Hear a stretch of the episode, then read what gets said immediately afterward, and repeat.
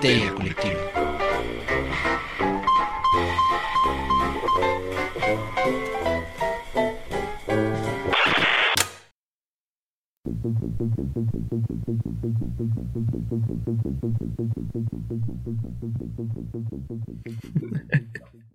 Esto es Histeria Colectiva, el programa donde Fernando Santamaría, el doctor Braham y Ricardo Medina se sientan alrededor del círculo de invocación para abrir la caja de Pandora y volarse la tapa de los sesos platicando sobre ficción, magia, ocultismo, casos supernaturales, literatura y todo lo que tenga que ver con la cultura del horror.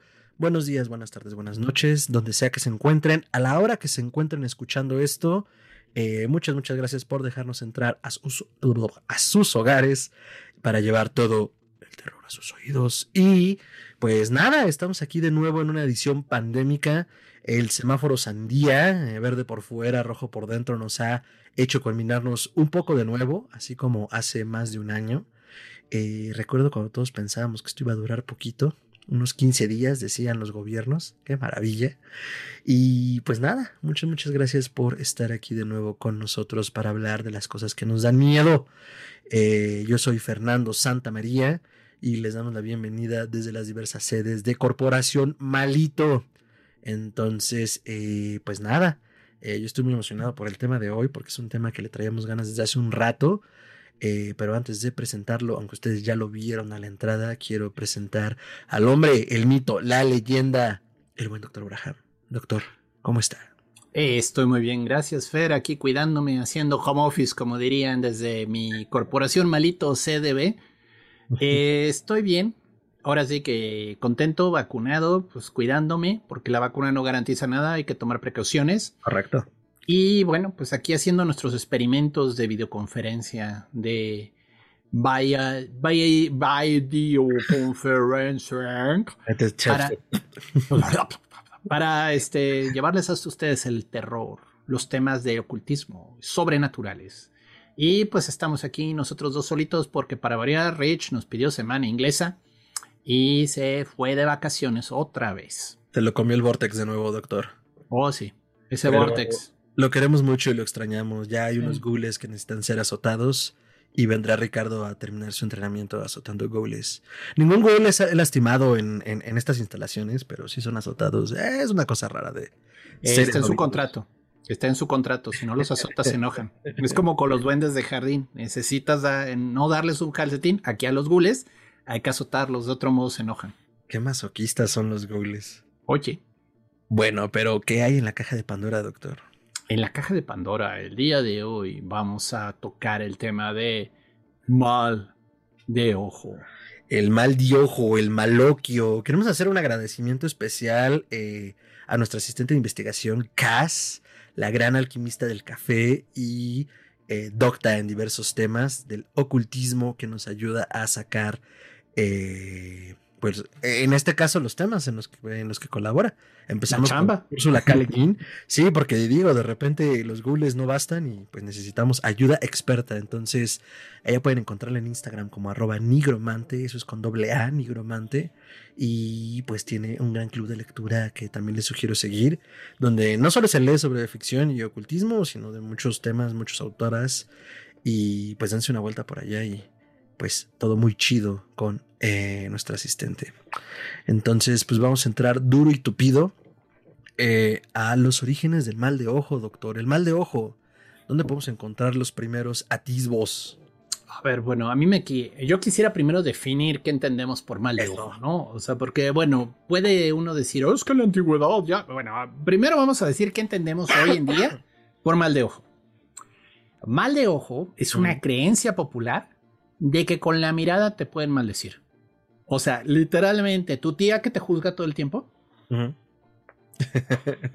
Eh, si tuviera el mal de ojo, porque esto de nuevo no es algo que, que uno tiene o lo tienes o no lo tienes. No es algo que, que vaya, que desarrollas o que creces o que te o que llega un hada y te lo da. Es literalmente algo con lo que la gente nace. Se diría, tiene la mirada pesada. Podría decirse de ese modo. Entonces, la idea del mal de ojo es una fuerte energía de envidia y de coraje. Es el por qué él sí y yo no, pero a un nivel tal que enferma a las personas les produce lo que se podría llamar como mala suerte, cruzamientos, o sea, les comienza a ir de la fregada después de que la señora que te juzga feo en la esquina te vio ahí paseando con tu bebé y desde entonces te va la suerte al traste, ¿no? Igual, este, los niños, los bebés en general atraen mucho el mal de ojo y es parte de la tradición que hay alrededor de cómo protegerlos. Del folclore, ¿no? Alrededor del recién nacido. Sí, porque los bebitos en teoría, digo, son mujeres, en teoría dice la leyenda, casi siempre son mujeres, me pregunto por qué. De nuevo, el patriarcado aquí inventando culpables. Claro. Pero dicen que es algo que producen mucho las mujeres que no pueden tener un hijo. Que en esa envidia de ver a una mujer feliz por haber tenido un hijo, ah. así literalmente se les bota la vena del ojo y casi se les sale el ojo, así como cuando Mero tuvo estrés. Ok. Y eso este, maldice al niño, ¿no? Y ah. produce que el niño se pueda enfermar y morir. Porque en teoría la gente sana no se muere del mal de ojos. Es muy difícil que te enfermes y te mueras. Solo te va mal. Te va muy mal y te va muy mal. Pero los niños sí son muy susceptibles y se pueden morir de eso. Entonces ya de ahí hay toda una serie de tradiciones, creencias, supersticiones, maneras de encontrar si tienes o no tienes, maneras de protegerte si tienes o no tienes. Y bueno, de eso es de lo que vamos a hablar hoy. Pero bueno, la definición está en la mesa. No sé si tú quieres añadir algo.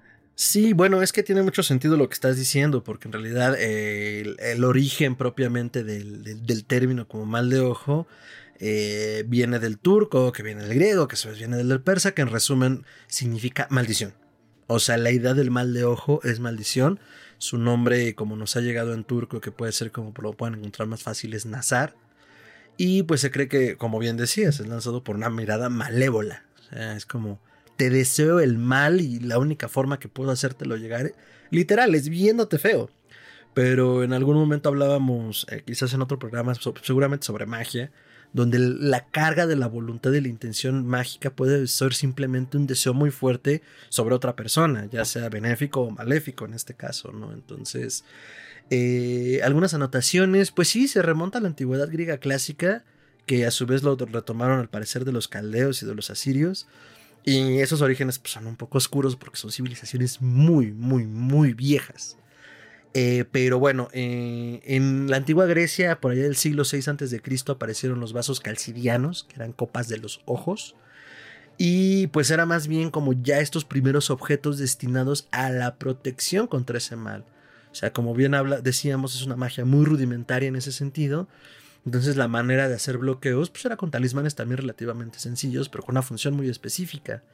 Y que eh, al menos la clasifican como un tipo de magia apotropaica, que en términos muy prácticos es un término antropológico, que es básicamente pues un ritual que es de alejar aquello que hace daño. O sea, es un bloqueo.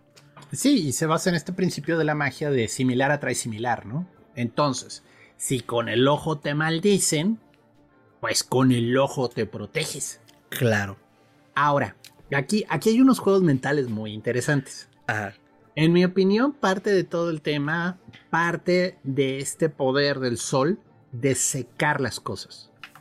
Los ojos siempre se han comparado mucho con, con las luces en el cielo, ya sea el sol o la luna. Hay muchas tradiciones antiguas, los egipcios entre ellos, que ahorita tocamos el tema también, que manejaban que el sol y la luna eran ojos ojos de cierto dios. Entonces, en la antigüedad veían esta carroza de fuego, le llamaban sol, le llamaban el ojo de alguien.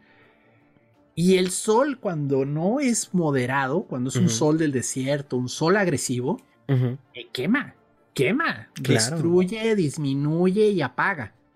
Literalmente lo que estaba floreciendo se acaba. Y eso es mucho el efecto del mal de ojo. Entonces, es una especie de combinación de el mismo modo que esta energía solar quema y las cosas, yo con mi mirada puedo proyectar eso porque los ojos están asociados con el sol y con la luna. Entonces, yo tengo esa conexión y la proyecto como un rayo de energía. Aquí metan su tema de hombres X de la caricatura de los 80s o 90s. Qué gran tema de entrada. Eh. Es muy bueno, es legendario. Pero el punto es, este, esa era la idea. Entonces, una característica instintiva que tenemos nosotros como seres eh, orgánicos en este planeta, si vemos un ojo nos distrae el ojo. Hay muchos mm, animales que tienen camuflaje incluso que aparentan tener un ojo en la espalda. Hay mariposas, hay peces, hay sapos y demás bichos, ¿no? ¿Y por qué? Porque así distraen al depredador. El depredador no sabe dónde está viendo el animal y entonces toma la decisión equivocada para saltarle, ¿no? Eso ayuda. Entonces, es un tipo de engaño similar. Si tú pones una superficie brillante, espejos también se usan contra el mal de ojo, por ejemplo. Eh, algo que brille y refleje la luz te distrae. Visualmente es algo que te llama a la vista aunque no quieras. Entonces, el ojote, sea en los vasos apotropaicos de la Grecia antigua o en el talismán tradicional turquito del ojito ese azul, claro, es, para distraer la vista. Tú estás queriendo mandar toda tu energía destructiva hacia la persona y bro, te distrae el cristalito, te distrae el ojito, te distrae el, el espejito. Eso tendría mucho sentido, sí. Y es el truco, o sea, literalmente no lo, o sea, te distraen, ves en otra dirección. Y sí, es tonto, pero efectivo. sí, digo, sí, y si funciona, entonces no es tonto, ¿no? Entonces, sí, y digo, por ejemplo, el origen del, del ojo que, que, en Turquía se popularizó eventualmente, eh, parte de esta idea que planteas, y además porque el azul era muy fácil de trabajar en el cristal. O sea, ah. recordemos que las técnicas de, del manejo del cristal vienen justo desde el antiguo Egipto, pero los colores no era algo tan sencillo de hacer. Digo, ahora vienen una variedad de colores, pero en su primer momento este, pues eran azul por eso, una cuestión más práctica. Yo me sabía que el rojo, por ejemplo, es muy difícil de hacer en vidrio. Digo, ahorita igual ya hay sustitutos, pero en la antigüedad era muy caro porque lleva un, un material de oro. O sea, no es enteramente oro oro, pero es una sustancia derivada del oro. Y por lo tanto, el rojo en la antigüedad era muy caro. Entonces, ver cristal rojo antiguo, así época egipcia, época romana, era un artículo de lujo. De lujo. Sí, claro. Y digo, eh, desviándonos un poquito, pues también la idea del uso de ese color o incluso del guinda en las prendas que venía de la grana cochinilla, que no es el insecto, sino un tipo de mineral. Eh, este, pues era caro. Era caro conseguirlo, era caro hacerlo, entonces por eso era un color asociado a la nobleza, porque a quienes podían pagarlo. Incluso el tono morado que se utilizaba en la ropa también venía de allí y pues estaba destinado a los nobles, a los curas. Entonces, bueno, eso con los colores. Pero sí, a ver, las culturas, eh, pensemos esto, hemos hablado de culturas Asia, eh, de Asia, eh, Asia Menor y particularmente el Mediterráneo, que es de donde se consolida esta tradición. Cuenca del Mediterráneo sería la, la cuenca del Mediterráneo e incluso la tradición judía también rescató un poco de esto, ¿no? Entonces, eh, la idea de la protección del mal de ojo, al ser algo también tan práctico, ya hablábamos de estos adornos, hablábamos de los ojitos, y también quizás uno de los símbolos más famosos para su protección, eh, pues son los cuernos, popularizados en la música de heavy metal. El cornuto. el cornuto, que es una tradición justamente italiana, y que para quienes conozcan y recuerden, uno de los tantos vocalistas que tuvo Black Sabbath, Ronnie James Dio, que a su vez también tenía sus bandas y sus proyectos, de ascendencia italiana, se dice, se rumora y se comenta que a partir de las enseñanzas de su abuela, aprende a utilizar el cornuto para poder protegerse y al final lo lleva a la escena del heavy metal.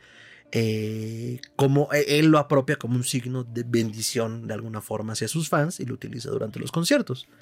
Entonces el cornuto, que, volvemos al punto, ¿no? De esta practicidad y de esta parte mágica, dura, pura y pues prehistórica en el sentido estricto de pues la intencionalidad, ¿no? Entonces, como bien decía el doctor, te distraigo con el amuleto o en este caso tú me ves feo, entonces yo me protejo con un símbolo de poder, ¿no? Entonces, sí, hay otro, chingón. Ah, hay otro también que se llama la figa. La figa es un símbolo muy rudo en la tradición mediterránea tiene que ver con el órgano sexual femenino. Mm. Eh, eh, qué curioso, porque justo eso, eso iba a tocar más adelante, y que era lo que nos compartía acá cuando hacíamos la investigación. Decía, también eh, dentro de la tradición griega, el falo como símbolo de poder era un símbolo de protección y lo de, lo, de los genitales femeninos no lo sabía. Entonces, es curioso que los órganos sexuales funcionen como símbolo de protección. Es que son generadores. Mientras que el ojo destruye, estos generan vida. Entonces tú te proteges con la potencia de generación de, el, de cero, o sea, del orgánico, ¿no? No, eso está muy interesante, claro. Porque además, bueno, lo que yo había entendido a, raíz de estas notas con el falo Era como, claro, es un símbolo del poder civilizatorio, del poder del Estado. Entonces, pues ahí avientas el moñoñongo de frente y pues te va a proteger de cualquier amenaza en este sentido, ¿no? Ya ni siquiera pensemos en el mal de ojo, sino de cualquier tipo de maldición que te quieran aventar. Ahora sí que ahí les va la voladora y de bueno, suelo, ¿no? Eran muy comunes unos talismanes en Roma antigua que eran literalmente falos con alas. no, en serio. Y, sobreviven. Y la gente se los colgaba. O sea, eran muy simpáticos porque decías, ¿quién? Oh, por Dios. Entonces así era la voladora. Sí, literalmente como el chiste, como el chiste ese de. Ay, en historia colectiva albureamos a ratitos. Pero sí. Ok. Entonces el poder generador como protección es crucial. Eh, también lo han querido asociar o lo asocian al... Eh, ay, nunca he sabido cómo pronunciarlo. Eh, pues el ojo de Horus, que creo que se pronuncia como Wedjay. Ah, creo. Se habla español, amigos. Pero más bien el ojo de Horus tenía una función mágica ritual como protección en el más allá. Tenía una función mágica para el más allá, si no me equivoco. Es que, bueno, de nuevo, el ojo de Horus es toda una tradición, es toda una historia. O sea, es bien chistoso porque Horus, el hijo de Osiris, pierde su ojo peleando con Set. Set mata a Osiris, lo despedorra, perdón, lo despedaza. y, si, lo despedorra. sí, no, lo manda por todos lados de, Egipto. Y si su esposa lo reúne en pedazos, literalmente la señora debió haber fundado Ikea porque arma de vuelta al marido pero le falta una parte importante del marido. ¿Qué le faltaba, doctor? Pues precisamente el moñoñongo, o sea.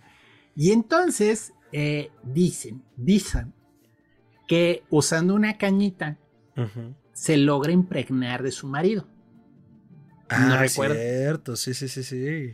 Recuerden que la caña hueca es un símbolo muy importante de ciertas tradiciones. Incluso Prometeo se roba el fuego del cielo y lo baja a la tierra en una caña. Claro, es cierto, doctor. Ah. Entonces, bueno, de nuevo, si quieren crear la versión, la primera en experimentar técnica de inseminación artificial y prótesis fue la señora Isis. Diosa de la magia al final. Diosa de la magia. Y bueno, de esa unión nace Horus. Pero obviamente el chamaco nace muy encabronado porque es el hijo de la venganza, o sea, literalmente es, incluso muerto logré engendrar un hijo para vengarme. A ese nivel, o sea, nada de chamaco, tú vengarás a tu padre. No, no, no, esto es literal, antes de nacer ya habían matado a tu padre, pero yo me encargué de que naciera nomás para que vayas a desquitarte, ¿no? Bajo el signo del Merol. Bajo el signo del Merol. Entonces, Horus crece y bueno, tiene una serie de aventuras de lo más divertidas con Seth. No voy a entrar en el frenemies que se vuelven porque Literalmente ya es un bromance a veces eso. Ay, sí es cierto, ya me acordé. De la lechuga no y todo eso. Sí, sí, sí, sí. No, vamos, a entrar en ese tema. Eh, yo creo que vamos a hacer un programa del panteón egipcio y ahí hablaremos de eso. Pero entonces. Entonces, ah. ya por fin decían agarrarse a Dios y putazos, porque no hay otra manera de decir lo que ocurrió. Fue una lucha cataclísmica de Horus, ese dios de la furia, de la guerra y de la venganza contra Set, el dios del viento del desierto y de ese, ese viento que mata y seca. Y bueno, cada quien perdió algo en el proceso. El señor Horus se llevó un ojo menos y dicen que Set perdió las bolas. Ah, esa sí me la había perdido, ¿eh? no, no sabía. Sí, perdió algo muy importante también. Entonces, este, el punto es que eh, ya ahí la tradición, bueno, pierde el ojo, ¿no? Entonces es un dios tuerto. Y bueno, no entremos en eso porque hay muchos dioses tuertos. Pero lo interesante está que Tot o Tahuti, le, o bueno, Tahuti, tratando de egipciarnos. Aquí se este, habla copto también, al parecer. Sí, le sana el ojo a, a Tot, a Horus. Ah. Y es un ojo que se recupera. ¿Qué luz del cielo comienza oscura y luego se llena y luego se vuelve a oscurecer? La luna. Sí, y, qué, chistoso, porque yo, o sea, recordando lo que decías al inicio, los ojos de las deidades, recordaba que en algún punto de la historia egipcia, no sé cuándo, las dos luminarias se habían asociado a Amón, al dios oculto. Es que bueno, son, variantes. Ajá, está cool. Son variantes de dioses solares, dioses lunares que tienen diferentes atributos. Entonces es una manera interesante de explicar el hecho de que la luna pierde su luz, ¿no? Es Horus que perdió la lucha con Sete y perdió el ojo, ¿no? Bueno, no, en realidad en teoría ganó Horus, pero digamos que fue así como esas peleas épicas de la lucha libre mexicana, que no sabes quién acaba ganando, pero todos se acomodan unas tranquisas que dices, bueno, pues ganó el público, así literalmente, ¿no? Entonces, el ojo de Horus es un talismán de protección porque precisamente eh, tiene que ver con las luces del cielo. Y como bien mencionas, se asociaba mucho con la, los ritos funerarios, el viaje del alma más allá de esta tierra. Entonces aparece profusamente en los papiros, en el libro de los muertos dichoso, que es precisamente un tratado de hechizos y magia para el muerto. O como yo lo llamaría, la guía de turista del inframundo, ¿no? O sea, literalmente todo lo que debes ver y evitar mientras viajas a tu encuentro con Osiris. Pero el ojo tenía esa función. Entonces sí, no sabemos exactamente si los egipcios creían en el mal de ojo. Se supone que sí, porque sí tenían mucho estos hechizos de magia destructiva. O sea, ellos sí creían en esos poderes, ¿no? Entonces es muy posible que sí, asociándolo con, eh, con las divinidades, era una especie de poder o potencia que tenían estos dioses. Quemarte con la mirada, ¿no? Literalmente. Muy bien. Otras asociaciones con eh, relacionadas a los ojos. Eh, pues yo recuerdo mucho ahorita lo que se me viene a la mente es el, ay, mito. El mito de la, de la medusa, por ejemplo, a través de la mirada a los hombres que no fueran dignos, eh, pues los convertía en piedra, ¿no? Qué curioso, convertía a todos en piedra. Eh, pues si recordamos los orígenes de Medusa, pues ningún hombre iba a ser realmente digno, ¿no? Bueno, hay, todo un tema ahí de una conversión muy interesante con Medusa también, porque al parecer, antes incluso del mito explicando toda esta historia trágica de la sacerdotisa de Atenea, eh, ya existían imágenes que se llamaban el Gorgoneion. Y el Gorgoneion es literalmente una cabeza con serpientes y una mirada así desencajada, que en algún momento se cuenta un mito para explicar la historia. Pero esto es más como un cambio, en algún momento se necesitó integrar en la cultura, ¿no? Eh, eh, voy a irme un poquito por la tangente, pero es para explicarles esto. Por ejemplo, Apolo y Diana son deidades que vienen de Asia Central. Y se puede ver la ruta de migración de sus templos hasta que llegan a Grecia. Y en Grecia detronan o separan de su cargo a los titanes Helios y Selene. Entonces, hay un momento en el que el dios del sol era Helios era un titán. Y la diosa de la luna era Selene. Selene. Pero hubo un momento en el que Diana ya se volvió la diosa de la luna y su hermano Apolo se convierte en el dios del sol. Que en algún momento cada uno es como ahora diferentes iteraciones, como la luna, ¿cuándo está pasando esto? La luz de la luna, la sombra de la luna, ¿no? Écate que. Eh, pero eso ya es, ya de nuevo, son este, versiones que están tratando de integrar todo. Ok. Eh, de nuevo, hay otros dioses y diosas de la luna y del sol, pero es interesante porque entonces, ya que los integran al panteón griego, ahora son hijos de Zeus. Ah, claro, pues sí, o, pues sí. O sea, la manera de explicarlo era, ah, Zeus fue su padre, ¿no? Y ya te cuentan un mito en el que son engendrados o llegan de algún modo, ¿no? Ese es el punto, ¿no? Existe una necesidad como de explicar las cosas a través de las leyendas y se puede ver cuando hay una capa previa y se le coloca encima el mito. El mito original de Medusa parece que es más antiguo que el de que el de la sacerdotisa de Atenea violada por Neptuno o Poseidón, y que este, Atenea la castiga con este, convirtiéndola en este monstruo horrible, ¿no? Que petrificaba a aquellos que la veían. Parece ser que era una... Eh, y de nuevo, tenemos a las furias, que son unas imágenes mitológicas griegas muy poderosas, y, curiosamente Medusa es, es, comentada como una de las furias. Todo el tiempo, o sea, entonces ya no estás sabiendo qué, qué onda. O sea, espérame, ¿es una gorgona? ¿Es una humana castigada? ¿Es... qué es? ¿Qué es? Pues Medusa parece que es la reina del inframundo. O sea, literalmente es una versión oh. previa del mito de Perséfone. Eso, eso es nuevo para mí, qué bonito. Bueno, me refiero a bonito como ver de forma, no sé si la palabra sea correcta, hermenéutica, como cómo se van desdibujando los mitos, ¿no? integrando. Sí. Entonces, ya que entendemos que es la reina de los muertos, literalmente entonces entiende su poder de la mirada. O sea, porque qué cosa da más miedo que la muerte. Pocas. Pocas. Entonces te aparecía la huesuda y literalmente, bueno, aquí la, la serpientuda, y así se te iba el color del rostro y te quedabas tieso. muerto. No estatua, no de marfil, así como en Furia de Titanes, excelente película, lo de primero. es, era literalmente te morías. Eso significaba la mirada de Medusa. Te destruía, te mataba, te volvía piedra, te volvía inerte, te volvía huesos. Eso es lo que te pasaba cuando te miraba. Y los fantasmas y los espíritus malévolos, obviamente le tenían mucho terror a la jefa. Que digo, a diferencia de Perséfone, que se ve que es más amable, este, la señora Medusa se veía que sí, era una jefa exigente, vamos a dejarlo así. Entonces, Mira, no podías equivocarte, dejémoslo así. Entonces, era una mirada que intimidaba espíritus, espectros, demonios y todo tipo de entidades del inframundo. Y pues supongo que hasta del mundo celeste. Entonces, porque de nuevo, esta separación cielo-infierno, cielo-inframundo, es posterior. El, el inframundo. Muy medieval. Sí, el inframundo griego no es así como lo vemos hoy en día en las películas, de que aquí arriba, aquí abajo.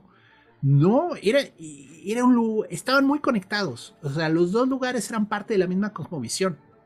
No estaba uno lejos del otro, eran casi integral. Entonces, la reina del infierno tenía una injerencia y una autoridad muy fuerte en todos lados, ¿no? Y por lo mismo, este, colocar la carota de Medusa en la puerta de tu casa pues obviamente te protegía de todo tipo de males, daños y artilugios de los enemigos, ¿no? Correcto. Eh, en ese sentido, mm, eh, la Biblia rescata muy poco, por ejemplo, pensando en las diferentes tradiciones, el mal de ojo, pero básicamente tiene que ver con el Evangelio de Pablo. Y pues es una cuestión más de aquellos que son falsos predicadores o falsos profetas de la palabra del Señor, ¿no? O sea, el mal que van esparciendo a través de difundir una falsa palabra. Eh, eso nos lleva también a pensar un poco en el contexto medieval, la idea del mal de ojo, y que rescata en términos prácticos ritualísticos un poco de esto. Eh, pensemos en la peste negra, al no entender cómo funcionaban las enfermedades o las plagas, todo esto se transmitía a través del mal humor del aire, Entonces. Sí. de hecho, eh, tuvimos un episodio muy bueno de epidemias y pandemias. Al inicio de todo esto. bueno, cuando, cuando no parentaba ser tan grave la cosa, hicimos un episodio como para darnos una idea de cómo había sido antes, porque la verdad la gente se lo olvida. Y una de las creencias más populares en la Edad Media e inicios del Renacimiento es que flotaba un aire Así como el aire es invisible, como el aire no lo puedes ver, del mismo modo había un aire malo. Ahora sí que, un aire malévolo. Ahora sí que, eso era lo que te enfermaba. Sí, existe la, medicina moral en ese sentido, la medicina del humor. Pues sí, entonces técnicamente la mirada era una manera de transmitir esa energía invisible en el aire que conectado ahí te hacía un daño, ¿no? Pero de nuevo, es, es una manera de explicar algo que no se veían, que eran los agentes patógenos en el aire, que digo, hoy en día, gracias a la ciencia moderna, podemos entender mucho cómo funcionan, aunque no podemos hacer mucho contra ellos, que eso es lo más divertido de toda esta historia. O sea, es como, mira, ya sé oh. que te mata. ¿Qué puedo hacer? Nada, o no mucho. Sabemos que estamos jodidos. Gracias. ¿Por qué? Premio Nobel. O sea, pero el punto es. Pues sí, digo, ya, eh, de acuerdo, siempre la ciencia, ¿no? Pero el punto es es interesante estas explicaciones del pueblo, tratando de darle razones a cosas que no había explicación. Entonces, el mal de ojo en la Edad Media tiene esta misma idea, o sea, es una mirada profundamente destructiva que afecta a otros. Y curiosamente esta idea sobrevive en comunidades aisladas en Grecia, en zonas así muy montañosas, lo que equivaldría a la sierra aquí en México. Lo rural. Hay pueblitos chiquitos donde la gente todavía cree en el mal de ojo. Y si hacen cosas y tienen remedios muy específicos para evitar eso. Bueno, tampoco tenemos que irnos a zonas tan rurales. las ciudades siguen llenas de supersticiones. Para muestra México, ¿no? Hablamos al inicio de este mito alrededor del recién nacido. Y los rojos, seguritos, el ojo de venado, mollera sumida que todo tiene que ver con esa fragilidad del recién nacido. Y digo, justo en la Edad Media se tenía la creencia de, pues, quiénes eran más susceptibles a esta eh, mal humoral o a los males de ojo o a los males que existían en el aire. Eh, de acuerdo a la constitución física, digo, ya era como el primer atisbo de, mmm, si eres adulto es más difícil que te enfermes. Hmm, Pero si eres viejito, también te enfermas fácil. Ajá, ajá, porque estás expuesto, ¿no? Digo, ahora ya es como bien dice, sabemos a qué se debe Pero tú vas con cualquier comadrona, suegra, madrina, padrino, eh, porque la superstición no respeta género, y te van a decir 300 cosas sobre cómo cuidar al niño, ¿no? Hasta que le des este... Eh, ah, iba a decir un chiste muy agudo y ya se me olvidó. Pero bueno, el punto es ese. Se desinfló. Se desinfló. Bueno, pero eh, regresando al punto, este, a mí me, gustaría rescatar un poquito de los ortodoxos griegos, cómo ven esto, ¿no? Eh, leí un artículo hace algún tiempo, digo, esto ya hace más de dos años, y fue cuando le propuse a Fer, hey, hagamos un programa del mal de ojo. Y desde entonces estaba con la idea de, sí, tengo que hablar de esto, tengo que hablar de esto. Y lo peor de todo es que cuando lo busqué para hacer las notas, ya no lo encontré. Pero bueno, si le, quieren creer aquí al doctor Braham su increíble memoria enciclopédica, la cual no es cierta. Fuentes brotantes. Sí, exacto. O sea, fuentes a veces. Este, pero bueno, el punto es. Eh, era un estudio antropológico en el que investigaban la razón del mal de ojo en la comunidad griega. Y vaya, no la griega citadina, la griega rural, ¿no? y, y, había todo un tema detrás de que lo que veía, lo que la gente creía es uno, sí es real, sigue existiendo, y dos, no lo controla la gente que lo tiene. O sea, si hay gente que se regodea en su maldad y literalmente ya casi está para que lo quemen en una hoguera. Pero, este, hay gente que no lo controla. Y sabe que daña a los demás, sabe que mata ganado, sabe que enferma gente. Entonces tratan de no salir de su casa, viven muy recluidos. Ok, está interesante. sí, es interesante porque ellos mismos se dan cuenta que causan el daño. Y entonces rezan y piden perdón y están yendo a misa así con un velito tapados para no transmitir esta enfermedad. Ahora, puede ser pura sugestión, ¿no? O sea, de, ay, cuando vi fue a la comadre se murió su bebé. igual, ¿no? O sea, pero es gente que cree que lo tiene y como cree que lo tiene, se convence y la sugestión es algo muy poderoso. O sea, al final afecta su vida de una forma importante. Sí, y ahí mismo venía este, una entrevista que le hicieron a pues, curanderos, porque digo, para todo mal siempre hay un remedio, ¿no? Claro. Y entonces le preguntan a los curanderos cómo se trata el mal de ojo, qué haces para evitarlo, qué haces para detenerlo, ¿no? Entonces, primera solución que daban los curanderos en Grecia, que se me hizo muy simpática porque es similar a lo de acá de México. Entonces dices, no estamos tan desconectados, ¿no? Eh, lo primero, bueno, es que les pasan un huevo por el cuerpo. Un huevo de gallina, aclaremos, no sean mal pensados, condenados. Este, entonces. Yo no había dicho nada y seguramente la audiencia tampoco, pero después de tu comentario ya no vamos a pensar en otra cosa que en un huevo pasando por encima del cuerpo de la gente. Entonces, bueno, le frotan el huevo por todo el cuerpo y luego lo truenan en un vaso de agua. Y al revisar el estado de la yema y de la clara, leen el estado de tu cuerpo espiritual, llamémoslo así, ¿no? Obviamente es pésimo que el huevo salga con la yema reventada, porque eso quiere decir que se te hizo un daño que afectó tu alma, ¿no? No mames, esa no me la sabía. Oh, no soy doctor, no soy doctor en la, en la mancia del huevo y sé que significan algunas cosas, pero no sabía ni que podía salir reventado ni que significaba eso, no mames. Voy a evitar mi comentario rápido de, de todo ¿Del huevo reventado? No, de que si quieres eh, te enseño a leer los huevos, pero el punto es eh, bueno, el punto está que. Paso sin ver. Hay, todo un tema de interpretación, ¿no? Y sí, técnicamente el estado de integridad de la yema y de la clara es muy importante. Si todo flota, si se va hasta el fondo, si saca burbujitas, eh, pueden ver en teoría figuras en las nubecitas de la yema, eh, de la clara, perdón, pero vaya. Lo importante está que ellos leen a partir de eso si hay un daño. Si no hay un daño, no hay problema, no se preocupe, no tiene mal de ojo, ¿no? Ahora, siendo los curanderos lo que son, siempre hay mal de ojo, ¿no? Porque es muy buen negocio. Entonces, ¿cómo lo curan a la persona? Pues de nuevo, en teoría el huevo jala mucho de la negatividad, pero si es necesario le continúan haciendo limpias de huevo. Y luego este, también le hacen baños de hierbas. Y le dan recetas de ir a misa, pedir este, que te salve Dios, ya sabes, cosas muy católicas. Bueno, muy ortodoxas. Pero el punto es la fuerza de la creencia de que el mal de ojo existe y que tienes que ir de vez en cuando a que te revisen porque no vaya a ser que te echaron mal de ojo. Sigue siendo, ¿eh? Acá en México somos muy de, ay, me convendrá irme a hacer una limpia porque de plano ya me está yendo re mal. Bueno, esa misma actitud de yo ya no sé qué me está fallando, por qué no estoy logrando hacerla. Ah, pues voy a ver si no me echaron mal de ojo, ¿no? claro, o sea, porque ya es demasiado, ¿no? Es constante y es continuo. Y todo el tiempo es un peligro para ellos. Entonces viven no con temor, es más como cuando te da gripa, ¿no? O sea, sabes que te puede dar gripa, y pues simplemente te da gripa, pues vas y tomas la medicina y se te acaba el problema, ¿no? Es igual. O sea, ellos saben que es un problema que ocurre en la comunidad. A veces ni es intencional. La gente simplemente te ve feo y te saló.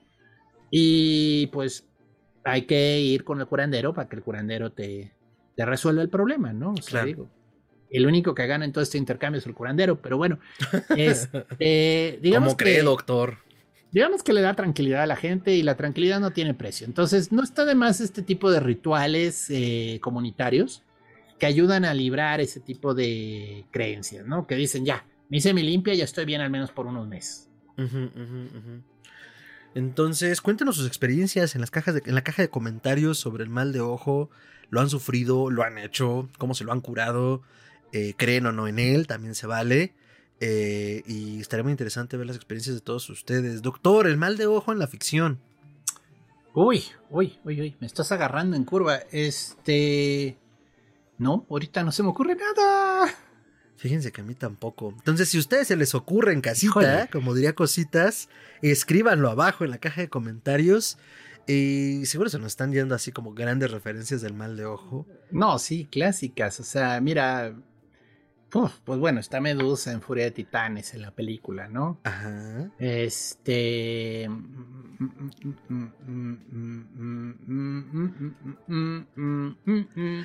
¿Qué le, parece, doctor, que ponemos nuestras sugerencias de ficción en esta ocasión en las notas del programa? Eh, sí, discúlpenos, ahora sí se nos barrió feo. Sí, es que normalmente cuando digo las palabras mágicas de referencias en la ficción surgen cosas, pero esta vez no. Eh, pero bueno, eh, algo con lo que quería abrir el programa y se me pasó. Entonces con eso quisiera hacer un apunte ya hacia el cierre del mismo. Eh, la idea del mal de ojo dentro de... Ah, ya lo cerré, ya ven. la idea del mal de ojo dentro de... No, ya lo abrí dentro de, la, dentro de sus orígenes en las culturas orientales. Recordemos que Mesopotamia y todas estas culturas, civilizaciones que florecieron entre los dos ríos, entre el Tigris y el Éufrates, se consideran tradicionalmente el origen de la civilización occidental, porque fue donde se dieron las primeras ciudades como las conocemos en principio y que nos llevaron a ser lo que somos hoy. Entonces, aunque no hay certeza, como bien decíamos al principio, de dónde nace el mal de ojo, hay una tablilla que se encontró en 1959 en Ugarit, que justo está en esta región de donde estaba la antigua Mesopotamia, que ahorita estaríamos hablando más o menos de las inmediaciones de Irak. Eh, y decía lo siguiente sobre el mal de ojo, ¿no? Eh, el ojo malo que transmuta el donaire de su hermano y la gracia de su hermano, apuesto como es, devora su carne sin cuchillo y bebe su sangre sin copa. Entonces creo que resume de una forma relativamente poética bastante bien la idea del mal de ojo. O sea, es eso, desear el mal al otro, ¿no? Y de la manera que sea hacérselo llegar. Ah, también hace un rato hablaba un poco como las de las supersticiones que siguen existiendo a través de la fragilidad de los recién nacidos. Porque al final de cuentas, y lo decías muy bien ahorita, ¿no? Estamos como en toda esta neurosis en las grandes ciudades que pues todo el tiempo estás a las vivas, todo el tiempo estás a la expectativa, o en pocas palabras es como, mmm, me está yendo muy bien, eso no puede ser normal. O sea, desde las ganas de poder avanzar seguimos teniendo en nuestra cabeza esta idea de eh, algo malo se nos va a atravesar, ¿no? Que creo que es mucho la idea detrás del mal de ojo en ese sentido. De repente, ¡pum! Va a valer madre todo. O el clásico retar al destino diciendo, ay, ¿qué podría salir mal? que podría malir sal, doctor. No, de hecho, de hecho hay gente que sí te vuelve a ver con ganas de golpearte cuando dices eso, porque es como decir, ah, estás retando al destino, o sea, literalmente le estás diciendo, tírame tu mejor golpe, ¿no? A esto llamas tormenta. eh, soy tu mejor guerrero, Dios, elígeme. Y después no, ya aguanta, era broma. Aguanta. Sí. Sí, entonces. Sí hay un tema ahí, o sea, hay un tema de que la gente cree que pasa y es una explicación muy económica, muy sana, de no, no hay brujos profesionales, haciéndome el daño, ¿no? Simplemente es gente envidiosa. Y pues digo, si eso te da tranquilidad mental y te deja dormir en la noche, hazlo, amigo. O sea, la verdad es mucho mejor que estar pensando en aquelarres de brujas volando por encima de ti en el más puro estilo ese cuadro de Goya que a mí me encanta, pero siempre se me hace lo más macabro que hay. El tipo que está con la sábana y están arriba de él así tres brujas con Ah, como, sí, sí, sí, como conitos. Sí, ah, voy a buscar el nombre porque es, es muy buena. Ya la hemos mencionado en otros programas. Sí, Ajá. ese sí va para las notas del programa, me vale. Esa me gusta mucho, lo voy a subir. y dice el doctor, y como yo las hago, va para las notas. Sí, como yo las hago, va para las notas. Por cierto, este digo, de nuevo, esto no, eh, no es para que ustedes lo sepan, pero es un poco de trivia de cómo funciona el programa. Solo son 10 notas de programas porque las redes no nos permiten subir más. O sea, a veces sí nos faltan algunos detalles. Disculpen si no hacemos el comentario importante del programa. Pero pueden dejarnos un comentario si ven, oye, dijiste que ibas a decir el libro este donde el autor hizo tal cosa, ¿no? Y podemos en los comentarios abajo decir, ay, perdón, aquí está. Porque sí, pasa.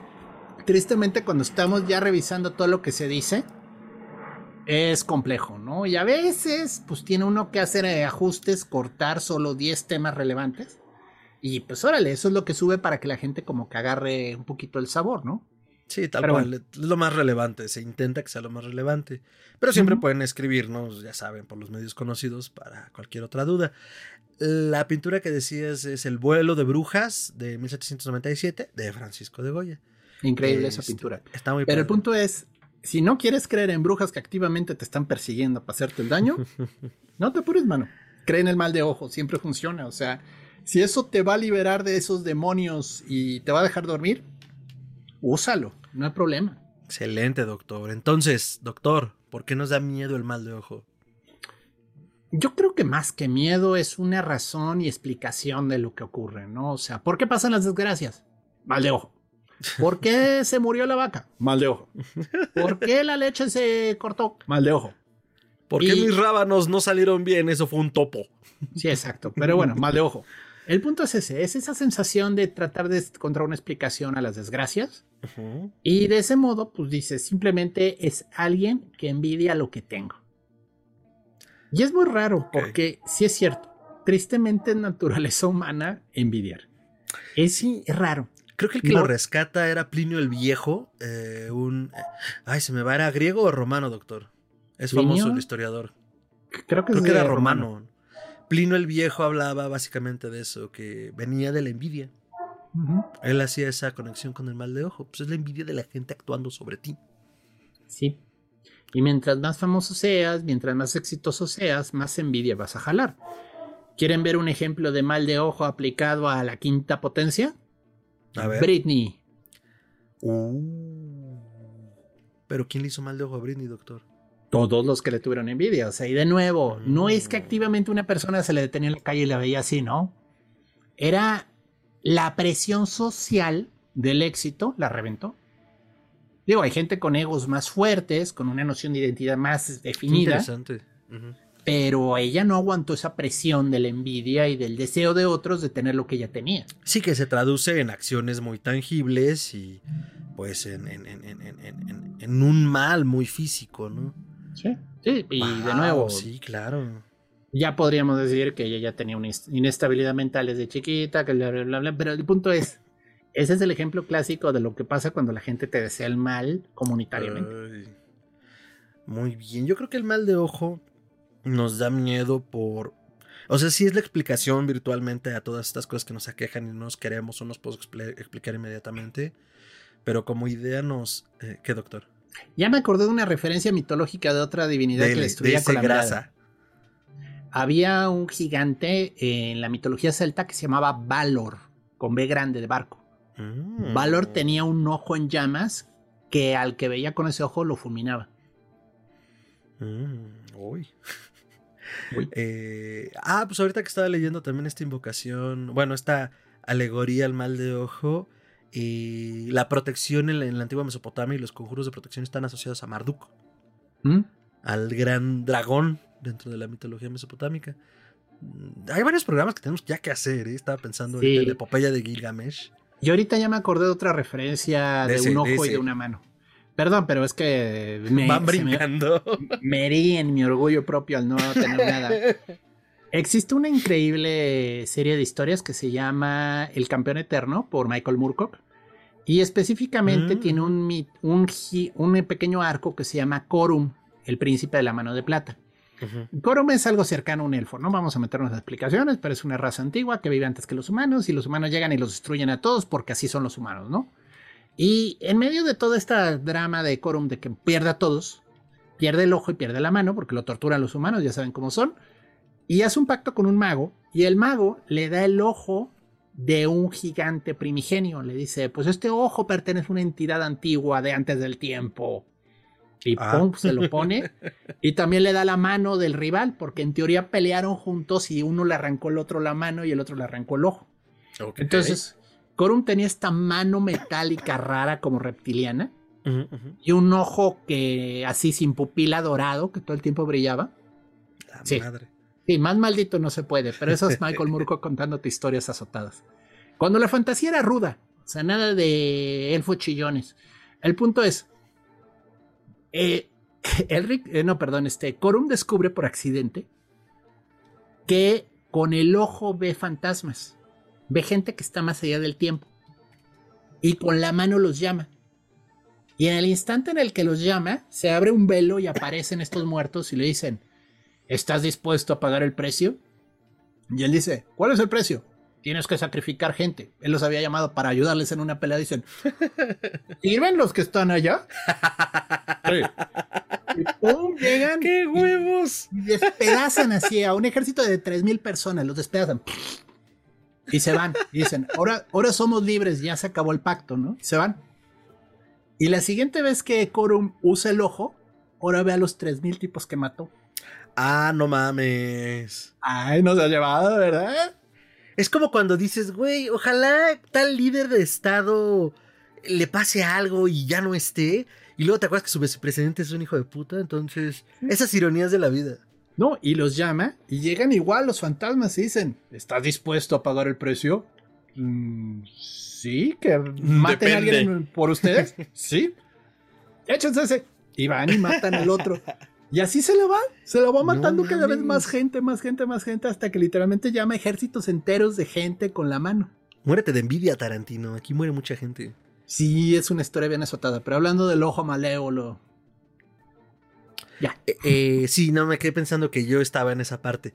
Entonces creo que nos da miedo porque justo es la idea de que va a valer madre todo. O sea, es una idea muy simple donde las cosas no pueden estar tan bien. Ahora, esa es mi concepción desde el punto de vista que yo no suelo atribuirle mucho al mal de ojo como de, mm, me estará yendo mal por eso. Pero la verdad es que en una ciudad neurótica cualquiera que ustedes quieran nombrar, ya saben que me fascina decirle a la Ciudad de México ciudad monstruo porque eso es. Pero pues la neta es que estás este, expuesto a muchísima... Eh, que no quiero decir mala vibra porque vamos a entrar en este trip de vibrar bonito. Pero sí, o sea, en una malvibrosidad de, de pues mucha gente con muchos pedos. Y mucha gente que tú estás en tu rollo y pues sin deberla ni temerla, de repente te cae toda, lo voy a decir abiertamente, te cae toda esa mierda. Y dices, a la madre, ¿yo por qué, güey? Yo nada más estoy aquí tratando de existir como todos, ¿no? Y bueno, eh, quizás muy reduccionista esto último, pero pues también ya no... Eh, pues las supersticiones evolucionan y al final de cuentas pues es parte de nuestra cotidianidad, ¿no? El trabajo, la escuela, los amigos, pues de repente es como, güey. Y pues por eso hay que llevársela leve. Y si hacen falta los amuletos para entrar en un tipo de pensamiento y de sintonía que nos ayude a estar mejor, pues no está mal. Ahora sí que lo que le sirva.